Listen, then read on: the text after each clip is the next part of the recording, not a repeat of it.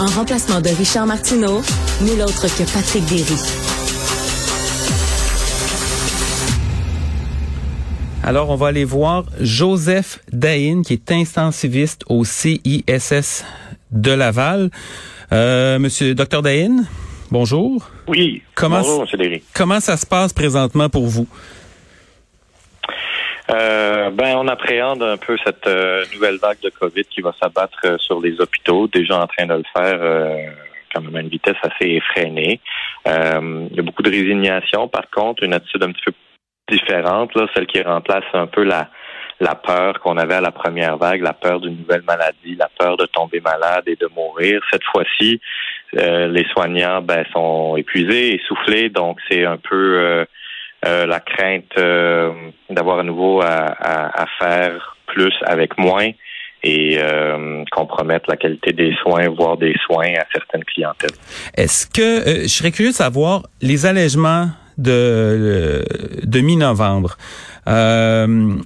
Comment ça avait été perçu? Parce qu'on sait qu'à l'époque, on avait euh, augmenté la capacité. En fait, on avait enlevé la limite sur les bars et sur les restaurants. On avait cessé la recommandation euh, quant au euh, télétravail. On avait retiré l'obligation du masque au secondaire.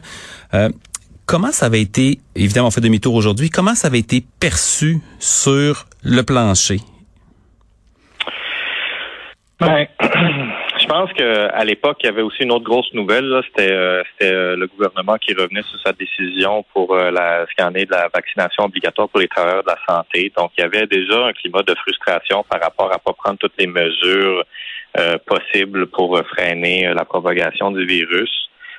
mais ça ferait mentir que de vous dire qu'on était au courant à 100% de ce qui se passait en Europe. On, on, le regardait un petit peu, mais, mais au moment où ça a été annoncé, euh, je pense pas nécessairement que c'était le sujet de conversation là dans nos hôpitaux. On était tellement aux prises avec les les autres euh, les autres maladies. Puis ben, maintenant, c'est sûr euh, que euh, on analyse ça puis on dit ben la nature humaine, c'est une nature optimiste, une nature parfois qui a tendance à, jouer à l'autruche, à faire de la pensée magique, puis on dit rapidement, on aurait dû commencer à parler de l'augmentation des cas et des hospitalisations en Europe, en Allemagne, au Royaume-Uni, aux Pays-Bas, parce qu'on le sait, on n'a pas pris nos erreurs, mais on sait qu'il y a toujours un délai avec ce qui va se passer ensuite au Québec de deux à quatre semaines, et je pense que ces conversations-là euh, auraient dû avoir lieu.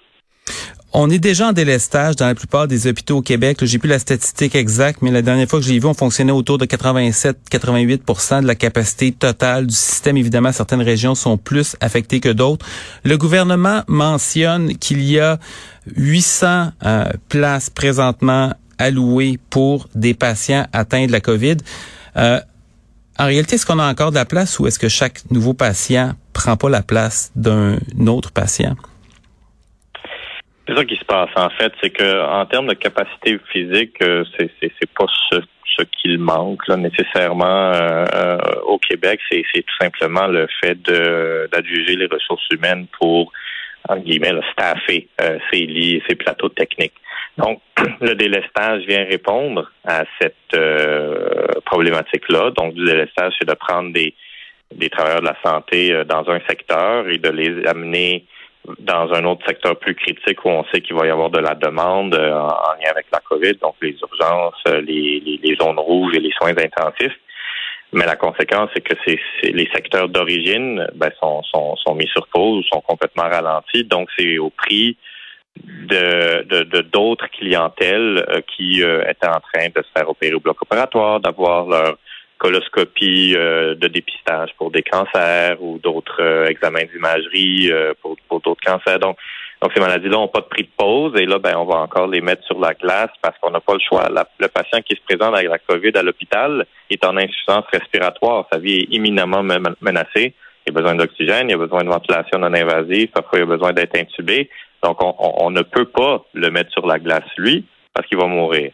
Donc, c'est un peu les choix déchirants qu'on qu'on se prépare à faire en faisant du délaissage. Puis, ce sont c'est une impression de déjà vu parce que c'est les mêmes conversations qu'on avait lors des vagues précédentes, surtout la première et la deuxième.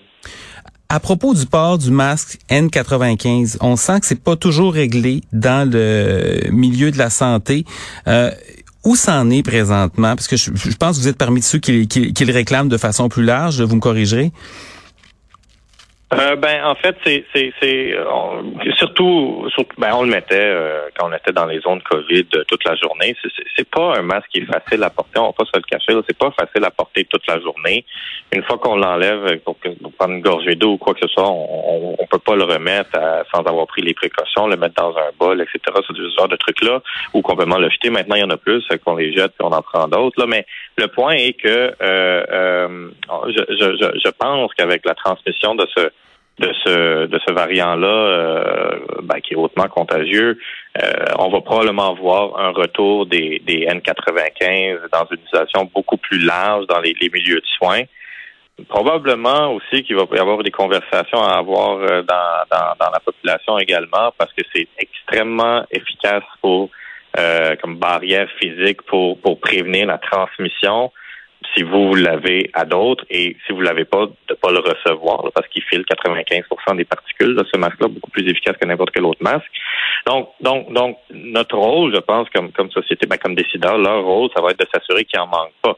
Parce qu'on en a manqué durant la première vague. Il n'y en avait pas dans les CHSLD. Le nôtre, on réutilisait pendant plusieurs jours lorsqu'on était en zone COVID. Donc, donc non, c'est pas réglé. Vous faites bien de le mentionner, mais il faut certainement pas que ça devienne un problème par manque par pénurie là. Et, quant à son utilisation un peu plus large, même dans les zones non non Covid, ben, euh, je pense qu'il faut avoir une réflexion sérieuse là-dessus. Puis l'argument se, se vaut là. Il y a beaucoup de microbiologistes et, et d'autres experts là, qui, qui, qui, commencent à faire ce genre de recommandations. Oui, j'ai vu d'ailleurs, il y avait un médecin en Ontario qui, euh, qui avait qui avait recommandé, en tout cas qui demandait que le gouvernement l'élargisse pour l'ensemble de la population. Et c'est une recommandation qui est en vigueur d'ailleurs dans certains pays d'Europe, même si ce n'est pas nécessairement obligatoire. Moi, je me rappelle euh, l'an dernier, euh, au mois d'avril, si ma mémoire est exacte, le, avril ou mai, chez Costco, il y avait déjà des masques KN95 en vente. Et on a l'impression que les, les les solutions qui partent de la base euh, remontent un petit peu plus vite que les décisions qui arrivent d'en haut du gouvernement. Euh, je viens d'avoir une information qui vient de tomber. Il y a une conférence de presse à 13 heures de, du ministre de la Santé, Christian Dubé, et euh, du directeur national de santé publique, Horacio Arruda. Qu'est-ce que vous espérez de cette de cette conférence? Est-ce que vous avez d'ailleurs avez-vous des espoirs ou des souhaits sur des mesures qui pourraient être annoncées? Moi, j'ai plus d'espoir, M. Derry. Euh, tout ce que je fais, c'est essayer de survivre un jour à la fois, comme toutes les équipes sur le terrain. Mais je pense qu'il y a deux messages principaux qui peuvent être véhiculés, qui doivent être transmis par nos, leaders. Le premier, c'est un message de transparence. Il faut absolument avoir l'heure juste. On doit faire confiance à la maturité des citoyens québécois et québécoises. Euh, sont capables de prendre des décisions quand on leur donne la vérité. La pire chose qu'on peut faire, c'est essayer, entre guillemets, de les protéger euh, pire de les infantiliser en, en, ne leur donnant pas leur grave telle qu'elle est. Parce que les gens agissent en conséquence des informations qu'on leur donne. Ils n'ont pas de raison de mettre en doute les informations qui viennent d'en haut. Et quand on fait 180 degrés, ben c'est les espoirs de tout le monde qui sont qui sont déçus. Donc le premier message, je pense, ça, ça doit être un message d'honnêteté, de transparence. Le deuxième, écoutez, les gens sur le terrain sont, sont épuisés, ils sont pas là pour l'argent sont pas là pour la gloire, sont pas là parce qu'un jour on veut que leur photo soit affichée dans l'entrée de l'hôpital. Sont là parce qu'ils ont de la compassion pour les patients, puis ils ont de la solidarité entre collègues. Ils savent que si eux autres ils tombent au combat, c'est leur collègue à côté qui va ramasser la surcharge de travail. Donc, on doit tous jouer un rôle pour revaloriser les gens qui sont encore sur le terrain. Euh, et je pense que ça peut partir d'en haut, ça. Euh, mais, mais, mais tout le monde peut jouer un rôle. On connaît tous quelqu'un qui travaille de près ou de loin dans le réseau de la santé. Donc, de les aider, de leur dire merci, de, de, de, de leur dire que leur travail compte, euh, c'est quelque chose qui va beaucoup plus loin qu'un, chèque de paye en extra. Il n'y a pas assez de, de tape dans le dos dans le réseau de la santé. Puis parfois, on a l'impression que notre travail il sert à rien parce que euh, on va juste subir la fatalité de, de la pandémie, mais c'est pas vrai. Si le réseau tient encore, c'est parce que les gens se présentent au travail, chacun et chacune d'entre nous est importante.